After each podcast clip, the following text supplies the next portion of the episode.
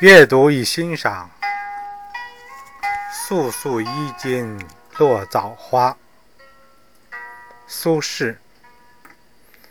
素素衣襟落枣花，村南村北响骚车。牛衣古柳卖黄瓜，酒困路长唯欲睡。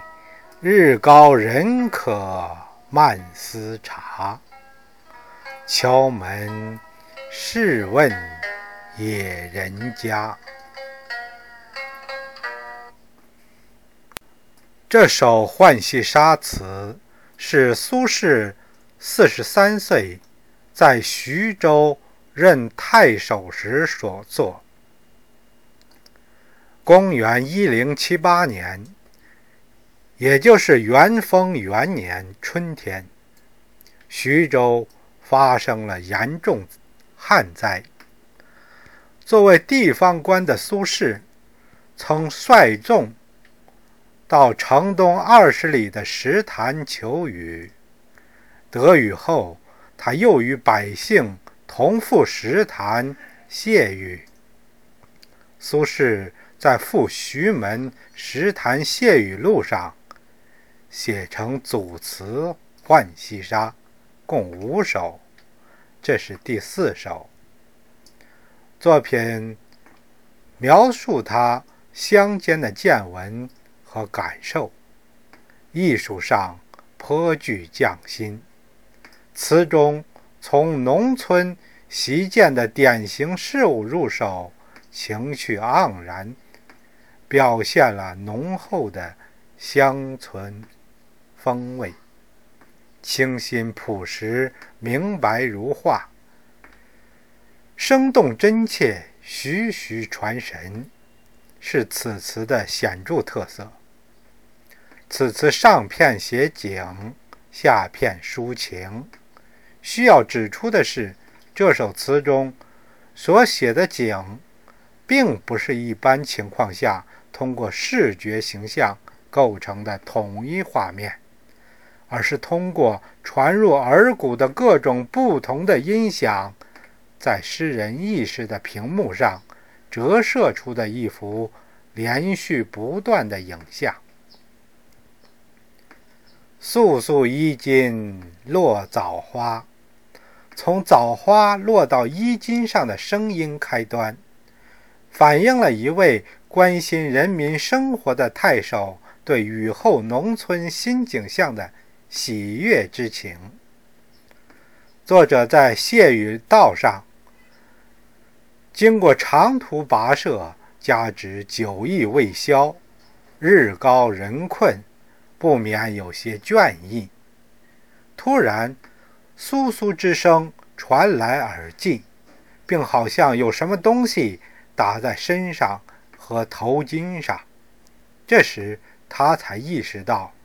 这是枣花落在身上，枣花落在衣襟上的声音是轻微的，但在作者的耳耳里却是那么真切。接着，耳边又传来吱吱呀呀的声响，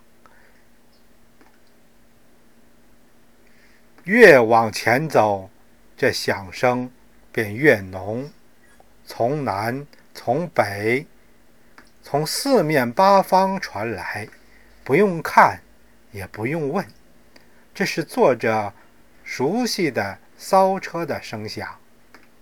从响声中，作者意识到他已进入村中了。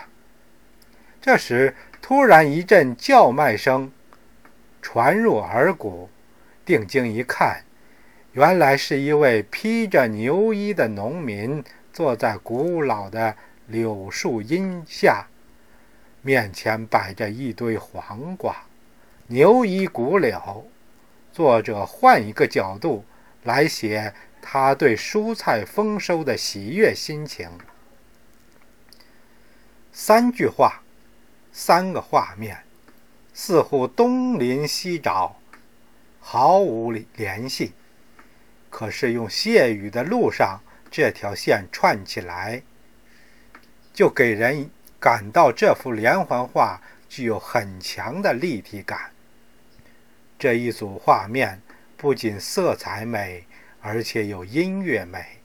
无论是簌簌的落花声、嗡嗡的骚车声，还是瓜农的叫卖声，都富有浓郁的生活气息，生动地展现出农村一派欣欣向荣的景象。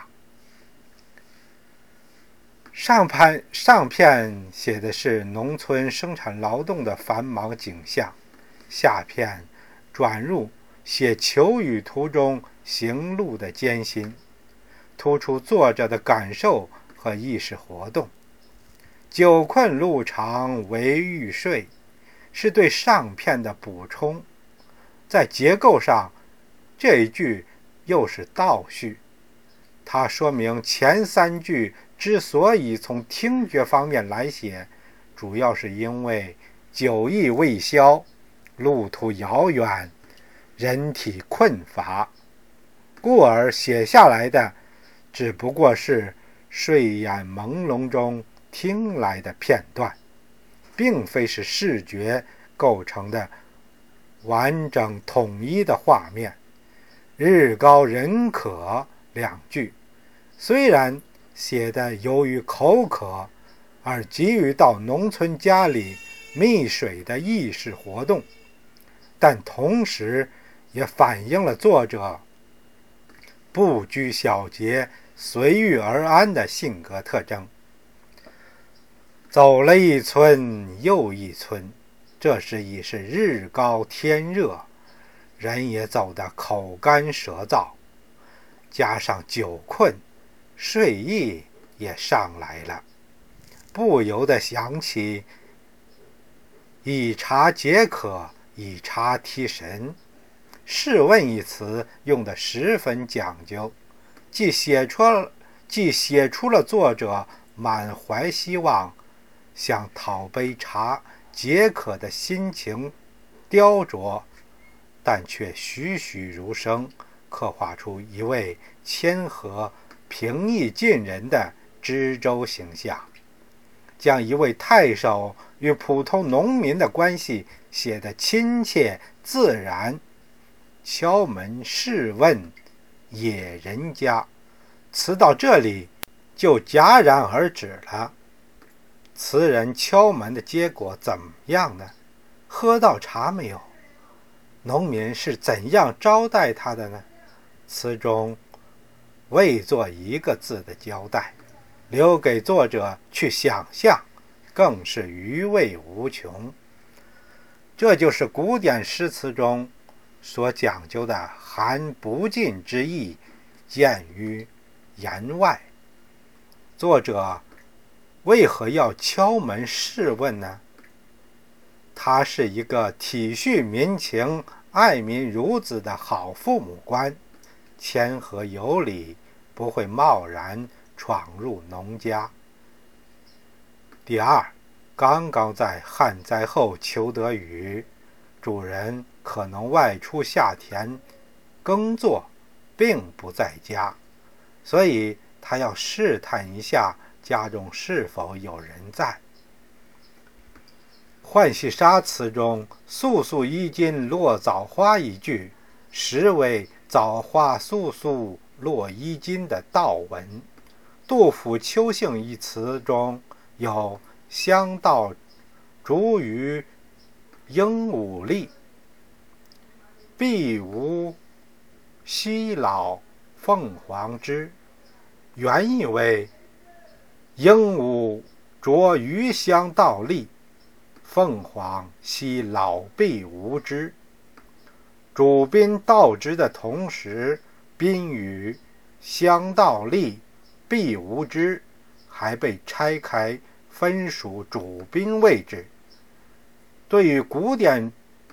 诗歌词句的倒装，清人洪亮吉说：“诗家利用道具法，方觉奇巧生动。”《浣溪沙》全词有景有人，有形有声有色，乡土气息浓郁。日高路长，久困人渴。字面上表现旅途的劳累，但传达出的仍是欢畅喜悦之情，传出了主人翁县令体恤民情的精神风貌。这首词刻画了初夏乡间生活的逼真画面，再欣赏一遍。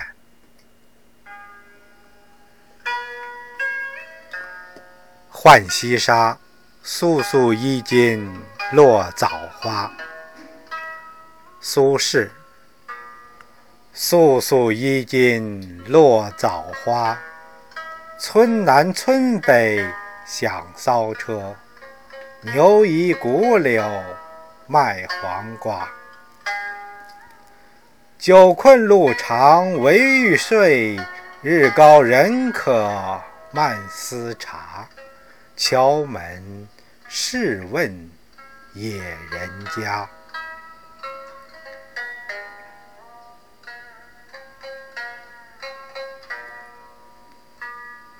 谢谢朋友们的欣赏。